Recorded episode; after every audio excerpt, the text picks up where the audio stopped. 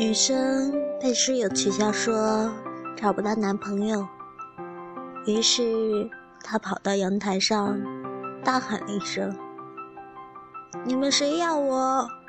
我以后每天给他洗衣做饭。”楼下路过的男生抬起头说：“你终于想通了，下来吧。具体家务我们从长计议。”这个男生正是女生暗恋多年的人。两人在一起后，女生对男生感慨地说：“那天可真巧啊。”男生说：“哪是巧，我天天在你楼下走呢。”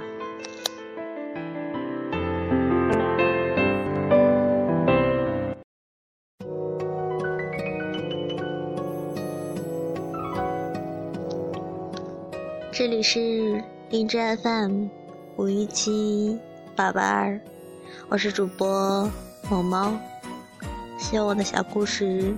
能够温暖你，晚安。